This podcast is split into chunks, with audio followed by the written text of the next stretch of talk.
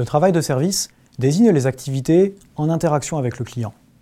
Cette forme de travail s'est développée au fur et à mesure que nos économies sont devenues des économies de service. Dans un premier temps, l'organisation du travail de service s'est inscrite dans la droite ligne du taylorisme, avec une rationalisation parfois délétère, comme l'illustrent les expressions MacJob ou OS du tertiaire, qui désignent les salariés de la restauration rapide et ceux des centres d'appel.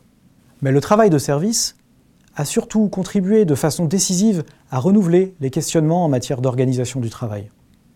D'une part, il s'agit d'un travail orienté vers le consommateur, au sens où l'agent au contact doit exprimer une partie de lui-même pour réaliser la prestation de service et satisfaire le consommateur. Avec le travail émotionnel et le travail esthétique, l'organisation du travail intègre ainsi la subjectivité du travailleur, ses émotions, son apparence.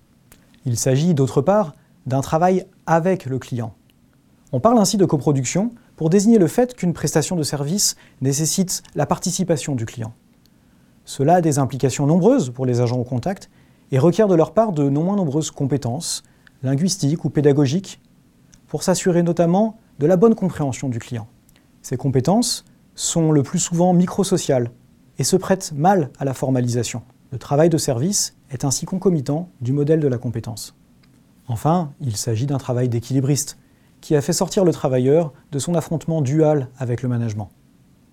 Parce qu'une prestation de service se joue au sein d'un triangle rassemblant les employés au contact, les clients et le management, l'équilibre des relations de pouvoir y est précaire et place souvent les employés au contact dans une situation d'injonction paradoxale, celle de devoir à la fois satisfaire le client et être le plus productif possible pour le management.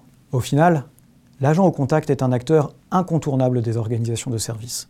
Celui qui intervient au moment de vérité, c'est-à-dire au moment où tout se joue. C'est au croisement des connaissances en marketing, en gestion des opérations et en gestion des ressources humaines qu'a été mise en évidence l'importance de ce rôle.